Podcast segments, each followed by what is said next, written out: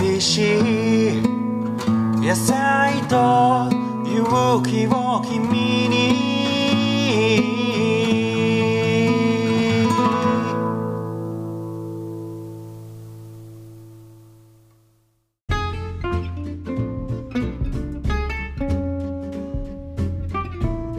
はい、こんにちは。有機農業系ポッドキャスト、小農ラジオです。えー、まあ今3月に入りまして、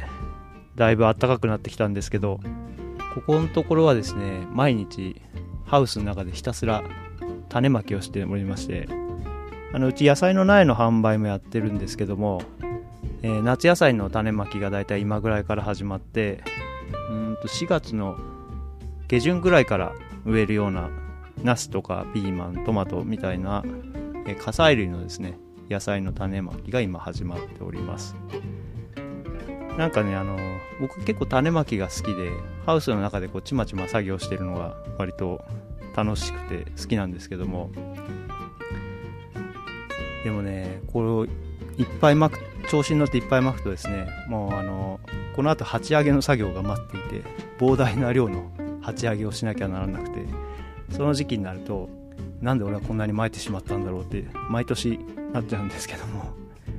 まあね苗作りは結構好きで、えー楽しくやっております。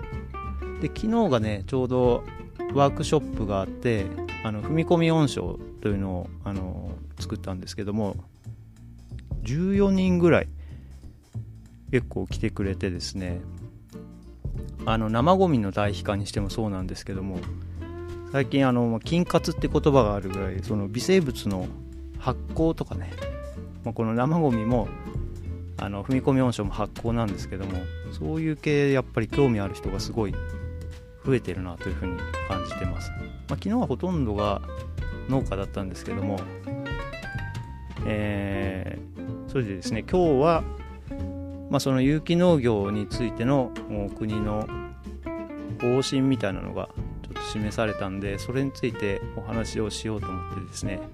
えーゲストを呼んでおります、えー今日のゲストは、えーポッドキャストノーアルタカのしゅんさんに来てもらっております。どうもこんばんは。皆さんこんにちはこんばんは。おはようございます。ノアルタカのしゅんです。やっぱり やると思った。やってやろうと思ってました。実はですねあの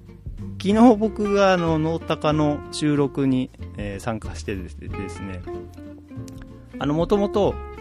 僕があのじゅんさんにちょっとうちの番組出てもらえませんかとお誘いしたらですね逆に向こうからあうちも出てくださいって言われて まさかのありがとうございました。ノータカの方が収録が先ということでですね昨日ちょうど収録をしたところでもうたくさん話したんですけどももうちょっと自己紹介してください。あいいですよ。すいません。はいえっと今ご紹介いただいたノーアルタカという、えっと、農系ポッドキャストを、えっと、カンタというパーソナリティと2人で、えーやっていますえっと、まあ、僕たちの紹介をすると、えっと、農業、えー法人に勤めていまして、えっと、有機農業で結構大規模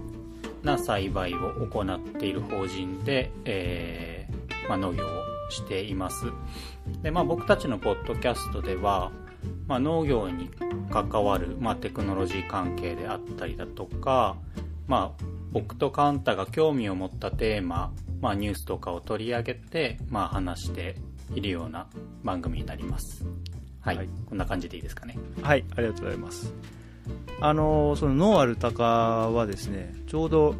前回が丸1周年ですね。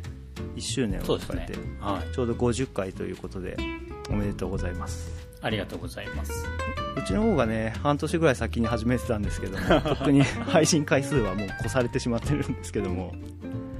まあ、あの、有機農業系ということで、まあ、うちの番組と同じこう有機農業なんですけども、ノーアルとか、すごくあの、まあ、ナレッジ系ですね。そうですね。まあ自分たちのその興味があるのがそういうことだったりとか、まあうん僕がその農業系のまあ研究者とそういう生産現場をまあつなぎたいというか、まあそういう気持ちもあって、ポッドキャストを始めたっていうのがあるので、結構そういう学術寄りだったりだとか、テクノロジー寄りのテーマを挙げることが多いですね。うん同じ有機農業とはいえ全然違うスタイルなので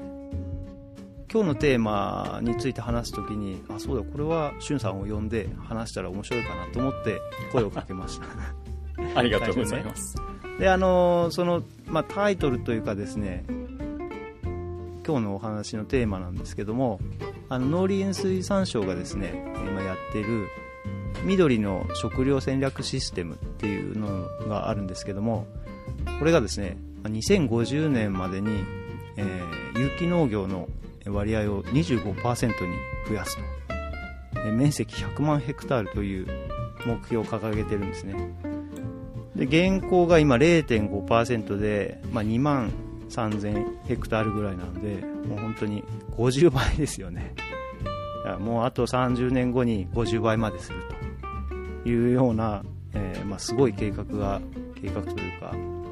戦略がね練られてるんですけども、まあ、これについてお話ししましょうって言ったらやっぱりノータカでも取り上げるだろうなと思ってたんですが先にあげちゃいましたね。そのノータカの、えー1周年のね第50回でまさしくこの話をしてましてそうですね。でまあ今日話そうと思ってたことはねもうそこで全部話してあるので、えー今日はこれで終わりに嘘。いや本当にね大体僕が僕も思ってたような話がノータカの方で、えー話がされてたんでぜひね、はいはいあのーまあ、この話とても面白いので、えーノアルタカの第50回、まあ、全部面白いんですけどもこう50回をねぜひ聞いてほしいなと思いますはい。お願いします。でえーっとですね違う切り口でこう有機農業を見た時に、まあ、僕はねこの25%っていう目標が実現できるかどうかっていうのはさておき、まあ、実際こう国もそういう方向で増やそうっていうふうに思ってくれたんだなということで、まあ、頑張ってなんとか増やしていけないかなというふうに思ってるんですけども、まあ、今日はこれを実際に本当に増やしていく中で、まあ、自分たち僕らみたいな小規模農家だったりその有機農業の法人の有機農業って僕あんまり聞いたことはないんですけども。ああ、僕もないですね。すごい多分日本でも。うん、あの、小規模で、まあ、やられてるところとかはあると思うんですけど、今結構大きい規模で何ヘクタールとか何十ヘクタールを有機でやっている法人って、うん。そこまで多くはないと思いますね。うんあの個人でやっている人がだんだん拡大していて、まあ、でも主に水筒だと思うんですけども大規模化していくっていうのはあるのかなと思うんだけどちょっと成り立ちが多分違ってて、まあ、その有機農業としてやっていく法人として、まあ、作られているいるんだと思うんですけどもうん。国が考えている、あのこれからの10年ごとの計画みたいなのが出てるんですよ。ちょっと見たんですけども、はいはい。まあ、それによるとですね計画がですね、まあ、10年ごとに出てるんですよね。それ見ると、はいはいはい。まあ、2020年から2030年までの間は、まあ、輪作体系の構築とか水田の水管理による雑草の抑制とか、えー緑肥等の有機物施用による土作りということで、まあ、すでにもうなんか今やられてるようなことを、まあ、改めてもうちょっと体系化していくような感じなのかなと思うんですけども2030年からはですね、まあ、除草の自動化とか AI とかここでだんだんなんか一気にこうちょっとそういう未来っぽい感じの農業を考えてるみたいなんですよ。うんで2040年には腫瘍病害に対する抵抗性を有した品種の育成とか、えー先端的な物理的手法や生物学的手法を駆使した害虫防除技術とかですねでどうやってやるのかなって感じなんだけど IBM ってやつですかね。そうですよね、はいはい。で2050年には土壌微生物機能の完全解明とフル活用による原農薬肥料栽培の拡大ということでまあ本当に土の中は宇宙だと言われるぐらいに分かっていないこの土壌微生物についてですね機能の完全解明っていうすごい野望を掲げてるんですよねあとは幅広い種類の害虫に対応できる有効な生物生物農薬供給チェーンの拡大と、まあ、ここになるともうなんかよくわからない 目標なんですけども。やっぱり昨日あのノータカでも話してたんだけど、まあ、これを実現するにはやっぱこうそういう法人のようなある程度大規模な有機農業が出てくる必要が必要があるというか出てこないと無理だろうなっていうような話をしてたと思うんですけども。まあ100万ヘクタールですからね。ね 100万ヘクタールって。少量多品目ではまあまず無理ですよね、まあ、だからそういう農家さんが、えっと、全くいなくなるとかではなくて、今数が少ないその有機の大規模法人っていうのは、えっと増やさざるを得ない目標数値なのかなとは思うんですよね。であの、はい、まあ、ノータカでも話したんですけどじゃあ実際そういうのを実現するためにじゃあ何をやるのかっていうところを考えると、うん、おそらく有機ジャスの、えーと、認証を取りやすい形にするんじゃないのかなとは思うんですよね。うん、うん、そうですね。あの成分解マルチの使用をまあ認めるとか、そういうような制度的な緩和というか、うん幅を広くするっていうことも多分あると思うんですけど実際どうなんですか？法人でやっててなんかもっと面積増やしていけるなっていうような感じはあるんですか？やっぱりその日本の、えーと、工作放棄地っていうのが結構増えていっている現状があるので、うん、まあ、その有機の面から言うとその耕作放棄地を開墾してうん、えー、っと、まあ、有機栽培で有機ジャスの認証を取るってなると、えっと、既存であの直前まで他の方が農業をややられていた土地を使って、うん、えー、っと有機農業をして有機ジャスを取るよりも短い期間で有機ジャスを取得することができるんですね。はいはいまあ、具体的に言えば耕作放棄地放棄地であれば、えっと、1年間有機的管理を行えばその1年後には有機ジャスの認証を取れるんですけど、まあ、直近までやられていたりだとか、あそういう観光？その、はい、観光で、えっと、農薬とか化学肥料の使用歴があるところを使うと、まあ、大体2年間は有機的管理をした後に有機ジャスの取得をできるっていう形になるので、うん。まあ、工作放棄地を開墾してやるっていうのは有機ジャスを取る上ではメリットはあるのかなとは思うんですけど、まあ、ただ労力はすごいかかりますけどねそうそうそこのやっぱ労力という部分でいうと、まあ、法人だろうがなんだろうがやっぱり除草作業とかは結局、うん。まあ、手作業になってくると思うんですけども。そうですね、まあ、面積増やすってなると単純にやっぱりその労力がもっと必要になってくるっていうことですか？えー、っと除草管理に関しては正直解決策がなかなか見つかっていないというか、多分、あの、規模の大小にかかわらず、うん、もう人の手でやらざるを得ないのが勇気の課題なのかなとは思うんですね。そうですよね。どうやったって他に、はい、まあ、大型機械とかのがハンマーナイフがついたようなトラクターとかああいうのを使ったとしても、うん、細かいところは結局手作業ですもんね。ですね。まあ方法としては、ね、太陽熱マルチをしてやるとかっていう方法はあるとは思うんですけど、まあ、全ての作目に適用できるわけでもないですし、まあ、規模が広くなったりとか、まあ、水源から遠かったりすればなかなかやりにくかったりっていう方法でもあるので、まあ、そういうのを考えるとやっぱり、えー、まあ、機械は使いますけど薬は使えないので、やっぱり労力はかかってしまうかなとは思いますね。結局草との戦いじゃないですか雪農業って、まあ、僕もマルチは使うんですけど。あマルチも使わない人もいるけども僕もね1年だけマルチ使わない栽培やったんですよ、全然ダメだいやー僕も考えられないですね。畑の端から畝の畝もやっぱ草が生えるんで草刈りして、まあ一番最後の方までちょこちょこちょこちょこやってって気づいたらもう最初の方がもう草ぼうぼうになってるみたいな感じで、うんうん、草刈りしかしてないような感じになっちゃって、まあ、どうしたってやっぱマルチはね必要になってきちゃうんですけども。うん。そうなんだよな。草との戦い。まあ本当生分解マルチが強化されれば楽ですしね片付けのこと考えても。まあマルチの金額を考えればちょっと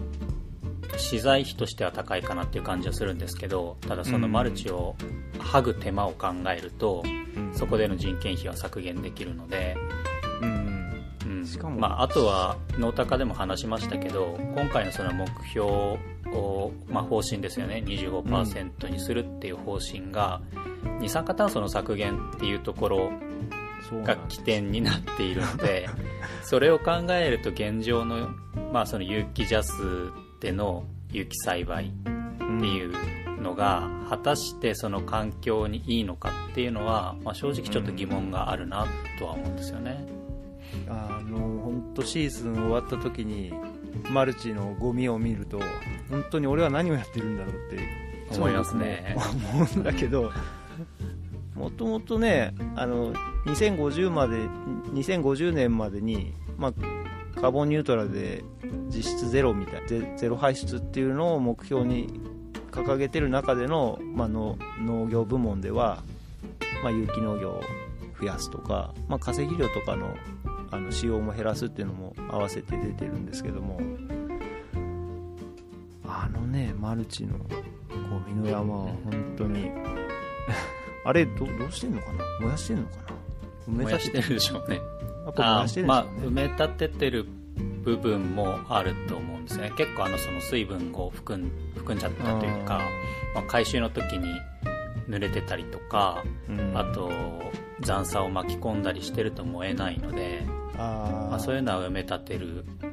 ことになると思うんですよね。でしょうね。うん。いかんともしがないんだよなあればっかりは。だからやっぱりその点がその有機ジャスを有機とは認めないうん。有機農家さんっているじゃないですか、うん。うん。だから理解できないこともないんですよね。だから根本的にその何ですかね有機っていう考えがどうしても日本は食の安心安全っていう方に偏ってしまっていて環境っていう側面が今まであまりこう重視されてなかった部分はあるのかなとは思って。で、まあ、そこを今回改めてその環境っていうところを前面に出して勇気を広げようとするんであればやっぱり勇気ジャスを変えざるを得ないかなとは思いますよ。まあ制度の方そういうのに合わせていかないとなんか、まあ、確かに石油製品を使って勇気っていうのは何だっていう話もなんか納得はできるんだけども最終的な処分のことを考えるとやっぱりできないことはできないっていうかうん。まあ必要は必要枠っていうとちょっと言い方が悪いけどもやっぱり必要なんですよね今のところは、うん。まあ、他に方法がね、まあ、それこそ、まあ、不幸期であったりだとか、まあ、方法がないわけではないですけどじゃあそうなった時にその面積をスケールできるのかって言ったらうん。難しいですよね。まあ不幸期って僕がイメージしてるのはやっぱ除草剤とセットなのかなと思ってるんですよね。あのアメリカ型とかの不幸期栽培っていうのは。しかもあの雨の量が少なくてそういうところではなんかこう不幸期っていうのは可能かなと思うけど日本みたいにこう高温多湿でうんもうバンバン草が生えるようなところで不幸期でやってしかもマルチマルチっていうかそういうの使わないってなると、まあ、ほぼできないな。うん。だからまあ国によってやっぱりその考え方がちょっと違うのかなと思うんだけど。そうですよね。だから除草の自動化とかね、まあ、除草についてはやっぱりでも今のままでは有機農業が増えないっていうのは多分国としても、うん。うん考えてるところだところなんじゃないかなと。まあ本当なんかね いい、まあ、除草剤というか除草効果のある何かができればいいんですけどね有機的な。まあ結局そういう考えになりますよね。どうやってこう労力を削減するかってなったらやっぱりそこは農薬のまあ強みじゃないですか。うん。でまあ有機ジャスの中にも除草剤はないですけど、えーまあ、殺虫剤であったりだとか殺菌剤っていうところで、うん。まあ、有機ジャスで使える農薬っていうのはあるわけですよね。うん。でまあ僕たちは有機ジャスを取得基本的に100%取得して、うん。まあ、やっているので、まあ、使える資材は有効に活用して、うん。えーなるべく労力は減らしてその代わり規模は拡大していくっていう方針をとっているので、うん。まあ、なるべく使えるものは使っているんですけどやっぱり除草剤はないので うん。そうなんですよね。そこがあればいいなと本音は思ってしまいますよね。うん僕は全然その有機ジャスはもちろん取ってないんですけども小規模なので。でもあの有機ジャス対応のその農薬みたいなのも全然使ったことがないんですけど実際どうなん使使っててあでも観光的な農薬も使ったことあります？これまで。しゅんさん観光的なのは、えっと、僕もともと植物工場にいたんですよ、今の仕事をする前は、はい。で植物工場はまさに農薬一切使わない。ねうん。のを売りにしているので、まあ、化学肥料は当然使うんですけど水耕なので、うん。なのでまあ観光でよく使われるような農薬を使った経験はないですね。実際どうなんですかね効果とかっていうのはその一般的な観光栽培で使う農薬と比べて有機ジャスの農薬の方が弱いとかそういうのってあるのかえっと基本的に即効性はうんないですよね。なあはい。あの例えば BT 剤みたいな生物農薬、まあ、うん。事前にまいといて、うん。でまあ、ある程度食べられちゃうけど食べた後に死ぬみたいな形のものであったりだとかあとはその微生物の毒素由来のうん。農薬とかもあるので、まあ、そういうのはある程度 BT 剤よりは即効性がありますけどうん。ただある程度こう虫が大きくなってしまったりだとかうん。増えてしまった段階で撒いたところで基本的に効果は薄いうん。ので、まああの予防的な形で撒くことが多いかなとは思います。ああやっぱあそうなんですね、うん。やっぱまあでも観光でもそうですけど結局予防的なうん。形なんですよね。どうやっても対応っていうのは。基本的に観光も勇気も考え方は僕はそんなに変わらないかなと思っていて、いかにこう発生させないかうん。っていうのに、まあ、神経を注ぐべきじゃないのかなとは思うんですよね。まあね。出てからだと本当にそう。対応できないですからね。である程度出てしまってからは、うん。まあ、あの科学的防除をするなりうん。しますけれども、まあ、その時に使える資材の、まあ、数が勇気は限られてしまう。うん。っていうくらいの違いなんじゃないのかなと思っていてうん。結構その勇気と観光は違うからみたいな考えの方多いんじゃないのかなと思うんですけどうん。うんあんまり大きく基本的なところは変わらないんじゃないのかなと思いますね。うん。あのそうある程度面積やってる中で肥料はどういうのを使ってるのか、まあ、話せる範囲でお聞きしたい肥んですけど。料はえっ、とまあ鶏粉であったりだとかうん。苦土石灰であったりだとかっていう、多分一般に、まあ、有機農家さんが使われているようなうんうん資材ですね、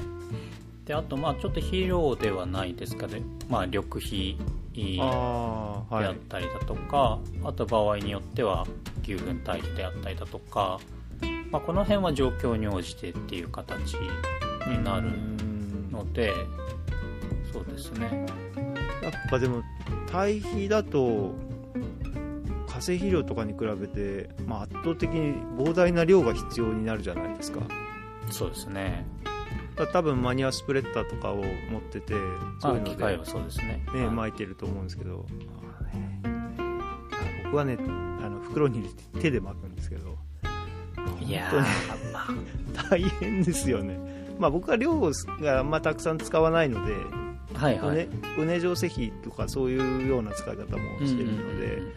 全面であんまり巻くことはないんですけどもうん。だからやっぱ有機農業のこの面積拡大っていうのには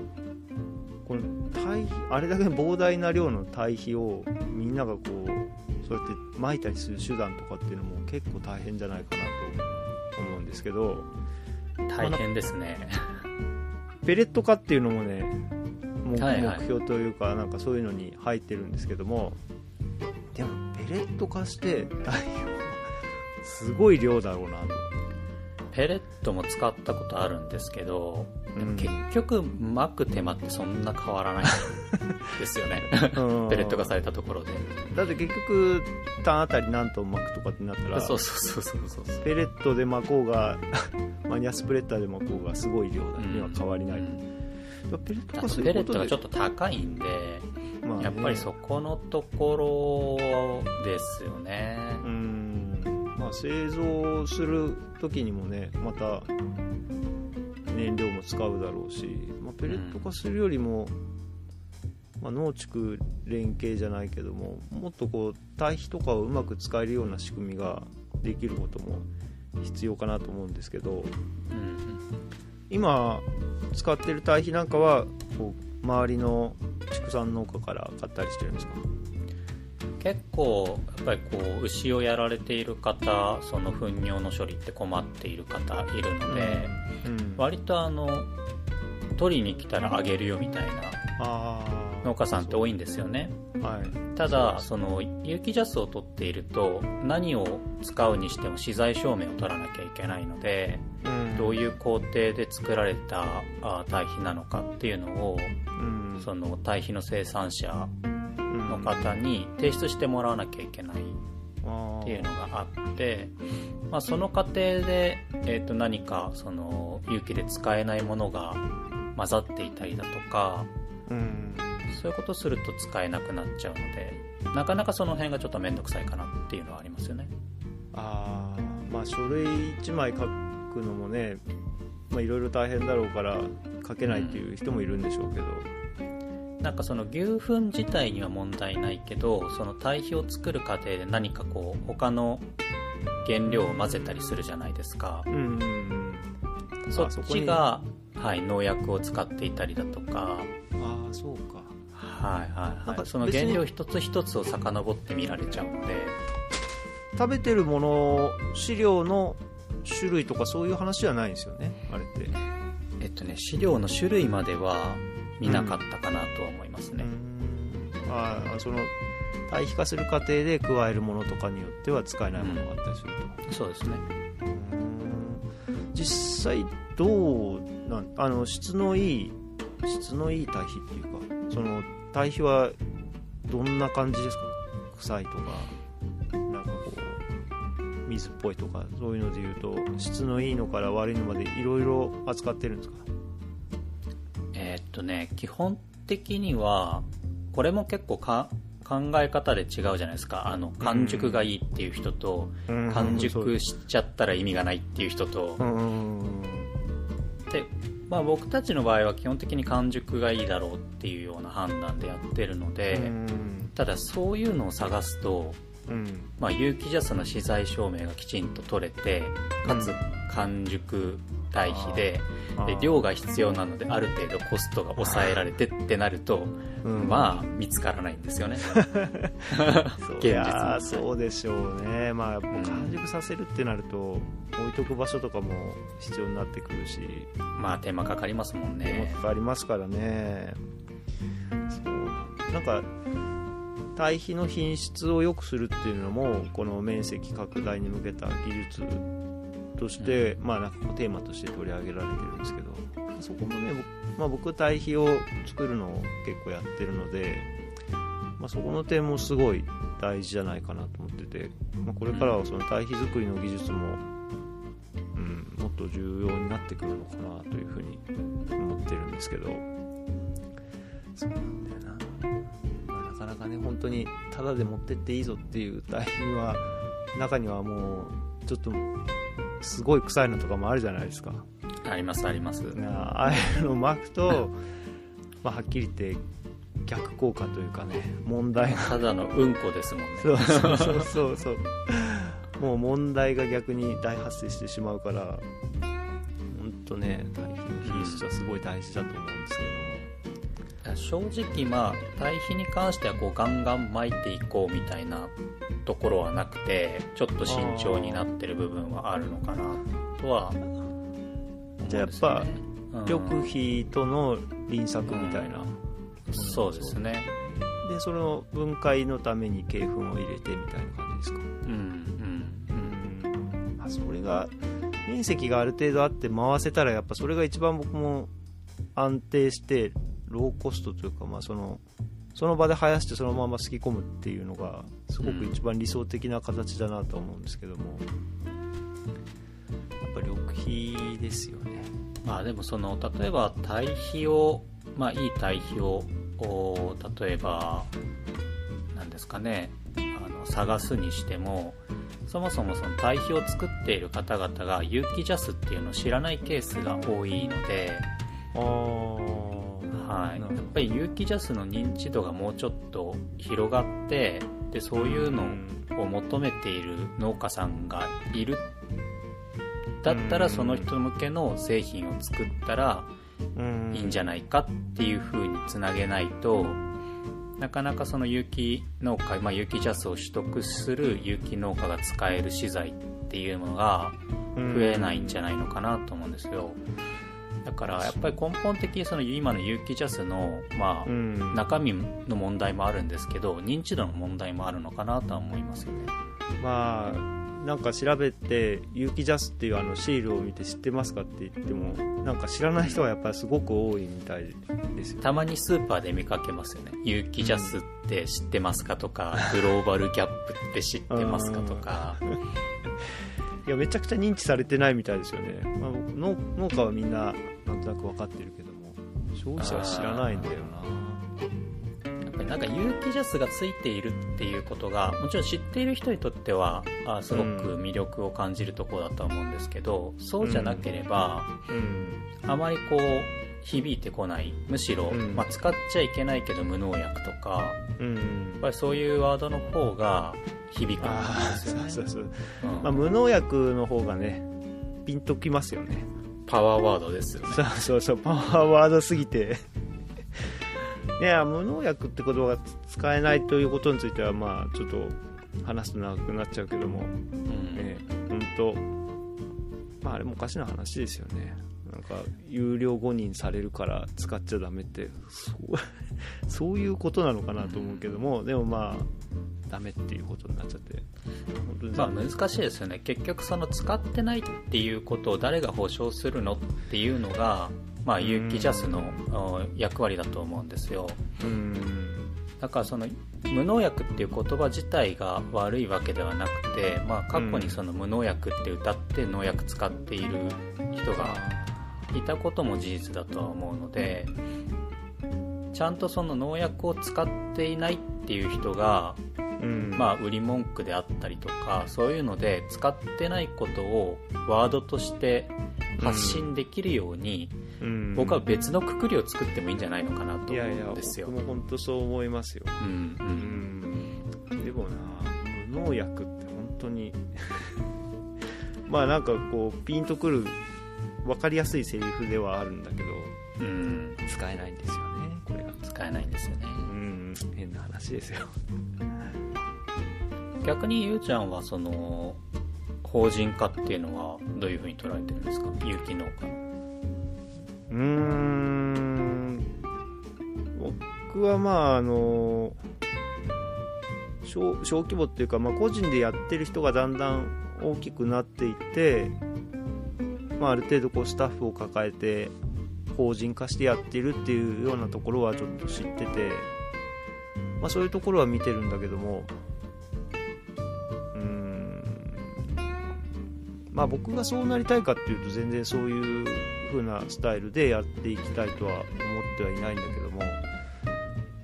まあなんかスタッフがいっぱいいて、まあ、みんなでいろいろ話しながら、えーああでもないこうでもないって言いながらやったりしてるのはすごい、あ、なんかこうなんていうのかな。楽しそうっていうか続続いていくだろうなっていうような感じはしてて、まあなんかちょっと羨ましいなとは思いながらも自分のスタイルではないなみたいな感じででもこれからは多分そっちの方向に行くんだろうなというふうには思ってますね。だから、うん。まあ、有機農業ってなんだかんだ言ってもこうマンパワーがすごい求められるので1人でやってると本当にすごく辛くなってしまう時があるんだけどもそういう時にやっぱ仲間がいたりするっていうのはすごい羨ましいで僕のところはねこの白川町はその有機農家が結構いるのでなんていうのかな。まあみんな独立してやってるんですけどもちょっと一緒に共同生産みたいな形を最近やろうかって言って今模索してるところなんだけども、まあ、法人化ってほどではなくて、まあ、一緒に作業をして一緒に出荷して、まあ、こう出動時間で出れない人もいるんで、まあ、この売り上げの方のこの折半しようみたいなようなやり方でやってるんだけどもやっぱそれはねすごく楽しいんですよね。一緒に作業したりするのは。だからもうこれからはそういうのも必要なのかなというふうに思ってるし、まあ、産それである程度こう産地化していくことであのこの白川町がある程度こう有機の何何かの産地になっていったらもっとこう入ってくる人も入ってきやすくなるあそこに行ってこれを作れば、まあなんとかなるかなっていうようななんていうか安心して入ってきたりできるかなと思って今そういうのもねちょっと考えてるんですけども。うん。うん。法人どどん。な感じでやってるのかがなん。かイメージ的なあの一人でやってるとそうまあ意思決定は全部自分で決めてよし今年はあそこの畑であれをやって品種はあれをまいて、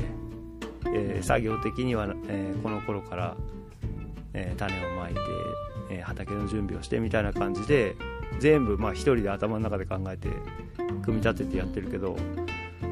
まあ勇気に限らず農業法人の人たちってそういう意思決定というか1年間の方針とか作付けの内容とかそういうのをどうやって決めてるのかなっていうのは単純に興味がある。基本的になんか個人でやっていても法人でやっていてもやっていること自体はそんなに大きく変わらないのかなと思っていてただうん。法人だとその個人がやっていることをもうちょっと規模を拡大しているので各部門が役割分担をしてやっているのかなと思うんですよね。例えばその年間の栽培の方法であったりだとか、えーっとうん。その会社としての方針であったりとかっていうのは、まあ、上の人間が決めていくしうん。でそれに基づいて動くのは現場の人間たちだし、で法人によってはそこに、えーセールスを担当している人がいたりだとか。あそうか。でセールスの人とかもいたりするのか、セールスがいたりとかあ加工する人間がいたりだとか、うーんっていうふうにあの、まあ、分担する場合が多いんじゃないのかなと、まあ、あの規模により系だと思うんですよね。例えばそのセールスを置くほど人に余裕がなければうん。農場担当しながらセールスしている人もいるだろうしうん。基本的に会社の代表がセールスを担当している場合もあるだろうしうんうん。あとたまに聞くのがあー農場スタッフと工場スタッフが同じ人がやっていたりだとか雨の日工場に入ったりとか、うん。うん。なんかその、個人の有機農家がだんだん大きくなっていくパターンだったらなんとなく想像できるんですよ。あのまあその人がもう全部決めてうん。スタッフにこう伝えてじゃあ今日は誰々と誰々をこの畑に行ってこういう作業してくれとかなんか今年の品種はこれでいくからとか畑の割り振りはこれまあある程度下に任せる部分もあるだろうけど大筋その人が決めてるのかなっていう感じがするんだけど、まあ大規模農業法人とかになるとしゅんさんはどっちなんですか？そっちの作付けとか計画とかの方にも関わってる側なの？あ僕は農場が担当なので。あうーんそうなると、今年はこの農場はこの補助はこういう計画でいくからって言われたら計画をなんかそうですね。耕すのまああこのの頃にとか、大きな方針は会社の方で、えー、と決めた部分があってそこに基づいて、えーとうん。各担当農場が、うん。まあ、どういうふうなあー人のやりくりであったりだとかうん。あー、まあ、品種であったりだとかそういうのは各農場で決めてはい。取り組んでいくっていうようなスタイルですね。じゃあ大体こう数数量的な目標が上が決めてくるって感じですか？今年は大根何トンととかなんでそれを作るために畑はじゃあこうやって回していこうかなみたいな感じでうんうんうん。そうですね。じゃあ結局その、まあ、あのゆうちゃんも前あの種苗会社にいたのでうん。分かると思うんですけど、そういう一般の、まあ、民間企業とほとんど一緒だと思いますよ。目標数値があって、うん。そこに対して、まあ、取り組んでいくっていうところでそれが例えば農場だったら生産量なのか、うん。まあ、生産量プラスぶどまりなのか、うんうん、何かしらの目標数値があってやっていくっていう形ですよね。じゃあ自分の管轄してるこう畑が、うん。えーまあ、何ヘクタールかあってそこで毎年自分の担当っていう感じで作付けもこの畑にこれを作るみたいなのをこう決めたりしてるって感じなんですか？そうですね、そうですね。じゃあ作るもう本当にあれなんだ。数量数字目標だけが来てそれをどう作るかはその、まあ、責任者というかその農場担当者の判断みたいな感じ。うん。まあ、やっぱりここ勇気なので、その、うん。なんですかね、観光とは違う独特な考え方であったりとか、やり方っていうのは、うちもやっぱりあるんですよね。うんうん。そういうなんか、大きい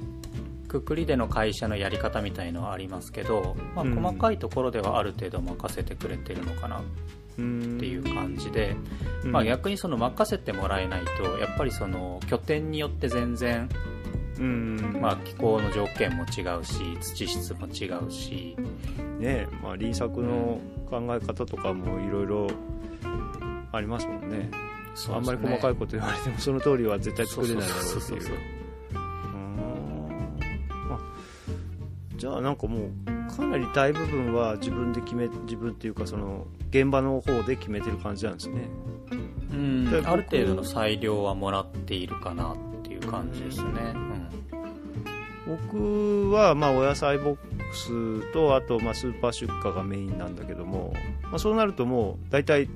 取るべき量は決まってるんですよ。うんうん。出荷量あの出さなきゃならない量は、まあ、それをどう割り振るかっていう感じなんでまあ同じですよね。そのそういう意味で言うと、そうかああとは大規模法人になると当然多品目はできなくなってくるので、ああそうですよね。うん、まあ、る程度品目は絞る、うん、形になるかなっていうところで、うん。まあ、あの会社としてどういうものを作るのかどういう製品を売っていくのかっていうところは、まあ、セールスを担当している人間と話をして決めていく。うん。でかつ、まあ、それをどういう時期にどのくらい売りたいとかうん。そういう話をするときは農場の人間が入っていくとか、うん、こうモチベーションというかそういうのってどうなんですかね。会社に勤めて農業をやるっていう感じっていうのがなんかどういうモチベーションなのかなと思うんだけあの僕は基本的に農業の法人化だったりとか、うん。企業の参入って増えた方がいいなと思ってるんですよ。ど、うん。でその理由として、まあ、実際に自分の、おまあ、一緒に働いてるメンバーの話を聞いたりだとかするとうん。別に独立して大きく儲けたいっていう意思がない人間も結構いるんですよね。うん。ある程度その安定して給料をもらいながら農業っていうものに携わっていたいっていう20代くらいの子たちって多くて。うん。でそういう人たちがやっぱり何かしらの興味を持って農業の業界に入ってくるんであればやっぱりその受け皿として、えーうん。法人であったりだとかそういったものが必要になってくるのかなと思っているんですよ。でそこからまあ実際やっていく中でやっぱりその会社のやり方とうんこういろいろ自分が勉強していくともっとこんなやり方があるんじゃないかとか、うん。もっとこうしたら稼げるんじゃないかって思うじゃないですかやる気があればあるほど、うん。そう思ったら独立すればいいと思うんですよ、うん。僕なんかは絶対自分でやりたいってなっちゃうだろうなと思って、まあ、最初からだから自分でやったんだけども、てか、まあ、農業法人に入るのっていうアイデアが全然なかったんだけどもいやなんか農業法人で働いててもう俺が一人でやりたいって言ってどんどんどんどんみんな出てっちゃったりしないのかなと思うんだけどそういう人ばっかりではないですね。やっぱりその一つの農場法人の中でも一つの農場を任されたりとかうん。ある程度こう能力があったりとかやる気がある人間は独立していきますよね。あーまあ、そこで技術をしっかり身につけて独立していくと、やっぱそういう人もいるわけです。よ変な話そこまで達しない人っているじゃないですか。これはな多分農業法人じゃなくても一般の会社でもいると思まあ何でもうんですよ、そうですね、ううんん。別にこうなんですかね昇進したいって思わなくて、うん。まあ、今くらいので安定すればいいって別にそれがいい悪いの話ではないんですけどうん。そういう人は別にあの今農業法人に勤めながら、うん。まあ、一スタッフとしてうん。やっていくっていう道を選んだんだろうなと思いますし、うん、かといってそういう人がじゃあ必要ないかとか能力がないかっていうことではなくてそういう人たちがいることで、まあ、農業に携わる人間も増えていてうん。実際現場は回っているので。うん。なんかそれくらいのすごい志志が高いわけじゃない人も 農業に入ってえーくるようなうん。受け皿があった方が、うん。えーまあ、農業する人間全体は増えていきますよね。うん。自分で全部やるってすごい大変でひたすらなんか本当にもう現場だけにで作業をしてたいみたいな人も多分いるしそのマネジメントとかそういうのはやりたくないみたいな感じだけど農業はやりたいっていうような人もいるんだろうな。なんか以前だったらそういう人ってあんまりいなかったんじゃないのかなって思うんだけどもこれから多分農業法人とかってもっと増えていくんじゃないのかなというふうに思うんですよね。なんかやっぱりその規模感だったりだとかやっぱりひ、うん。一個人じゃ運営できない面積になってきたりするじゃないですか、うん。そういうこうスケールの大きさっての面白さってあると思うんですよね。うん。ああそれはある、うんうんうん。まあ機械にしても出荷のねいろんな流通のこととかについても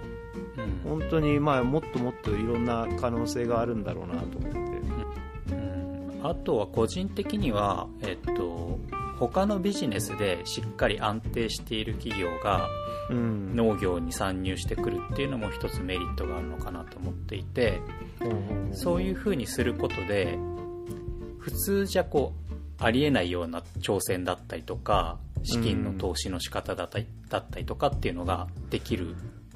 じゃないですか。うん。やっぱり一個人で例えば何かこう大型の施設を建てるとかそうする場合ってすごいリスクを個人が背負いますよね。でそれがある程度体力のある企業が農業参入することでうん。そこに投資ができる。それは個人が投資するよりも全然金額が違うような大きな投資ができる。うん。でそこのビジネスに関わることができるっていうのはすごい面白いと思うんですよね。なんかちょっと前まではそういう企業参入まあ今もかな。企業参入って言ったらなんか植物工場的なものがすごく多かったじゃないですか。はいはいはい。だけどなんか軒並み残ってないような気がするんだけどどうなのかな植物工場は結局なんか補助金ありきで作ってしまっているところがあったのでその補助金がじゃあ5年間経ってうん。出なくなりましたよってなったら軒並みうまくいかないっていうのあが多かったですよね。ーこれからはその企業参入で有機農業っていう形ももしかしたらこういうまあ施策もあって増えてくる可能性もありますよね、国がある程度多分本気で取り組むつもりですよっていう意思表明だと思うんですよ。今回の25%っていうのは。うん。でそうすると、まあ、そこにある程度お金が投じられるだろうなっていう目論みで参入してくる企業もあるだろうしそうでしょうね。今までその勇気に手を出したかったけどなかなか出せなかったっていう法人もある程度ここで国が力を入れるんであればっていうので踏み込んでくるところもあるだろうしだから勇気の業界全体としては追い風になるのかなとはうん思いますね。うん。いや本当業界としては追い追い風でしょうねこれは。うん、なんか植物工場の時もそうだったんですけど植物工場の場合はその生産の技術がない素人でもできますみたいな売り込みをしている ケースがあってうん。ただ実際にやってみると当然、ね、水耕栽培の知識がなきゃできないしうん。野菜を見る目がなければうん。育たないし実際には結構スキルと経験が必要な世界なんですよね。でそうするとせっかく参入したのにいや話が違うじゃねえかって言ってうん。撤退しちゃう企業も多かったので、だからさっきのあの草の問題と一緒で参入してみたら除草問題がすごく苦労して、いやいや思ってたのと違うよって言って 引いちゃう企業も結構出そうだなとは思ってますけどね、まあ勇気だとなおさらなんていうのこれうん、予想できないようないろんなことが起きてあー大変だろうな。だから本当に勇気やってるような人をまあブレーンというかうん。中に入れてやっていかないと多分成功はできないでしょうね。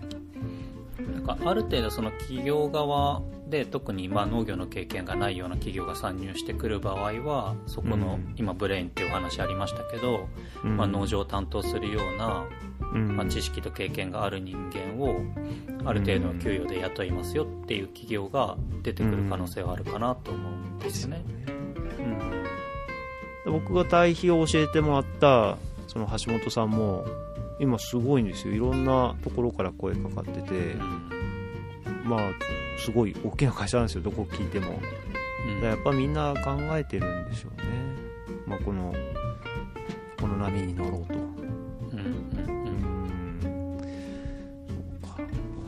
25%ですからね。にすごい数字だよ意外に2050年ってすぐそこですからね。なねえ。でもほら2035年に全て電気自動車にするっていう しろっていうふうにも言ってるじゃないですか、まあ、自動車業界ちょっとうん。ね思いっきり反反対というかすごいね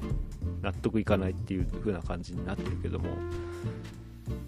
まあ自動車業界とかともまた全然この農業って別にまとまってないからうん。全然ちょっと状状況が違うと思うんだけどもなんかこの国の考えてるいろんな技術革新があまりにもなんか勇気っていうのとちょっとかけ離れたようなあのものが多くてあこっち方面なんだなとは思うけど、そうなんだ。AI とか。ね AI とか IoT とかっていうところとは結構無縁ですよね。勇気の業界は。ねまあでもそこら辺がもう本当にあと数十年したら多分うん。ねしゅんさんのところなんか思いっきり導入してるかもしれないですよね。そうです先ね端技術みたいなのをまあ、やっぱりその勇気って、まあ、これは勇気に限らず農業全体がそうかもしれないですけどやっぱりその結果に対して関わる要因が多いのかなと思うんですよね。うんうんうんで特に勇気だと、まあ、あの農薬を使わない分生物がこう結構畑の中で多様なのでうん。どういう要因が絡んで例えば生産量が増えたっていう結果が得られたとしてもなんで増えたかを実験で証明できない。これ結構農学部の中のあるあるだと思うんですけど。で最近なん悪かった理由はわかかるんだけどね。理研が理研がそういうはい有機と、まあ、微生物の関わりを明らかにしたような実験をしていて、うん。まあ、その分析の技術であったりだとか、うん。まあ、あの人工知能であったりだとかそういうなんですかね計算のおスピードだったりとかが、まあ、速くなることでうん。今まで分からなかったというか複雑すぎて、えー分からなかった、まあ、有機の業界も研究分野としてある程度こう分かるようになってきたところはあるのかなと思っていてでそうなると、まあ、大学とかでの有機での研究っていうのも進んでくるのかなとは思いますね。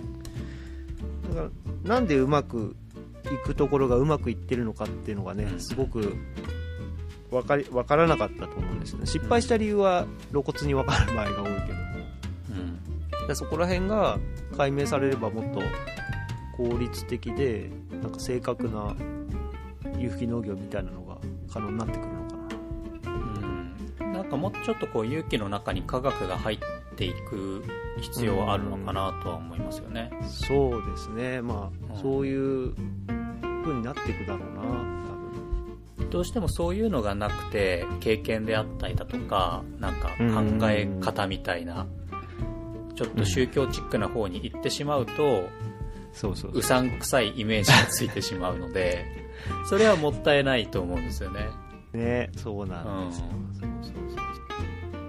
大大規模に多分なっていくんだと思うんだけども小脳の立ち位置っていうのも難しいなというふうに思ってるんですよ、うん、基本的にはそのうん。あの個人の農家さん小規模の農家さんって別にこうどんどん減っていくわけではないと思うんですよね。大規模はうん。まあもちろんこの高齢層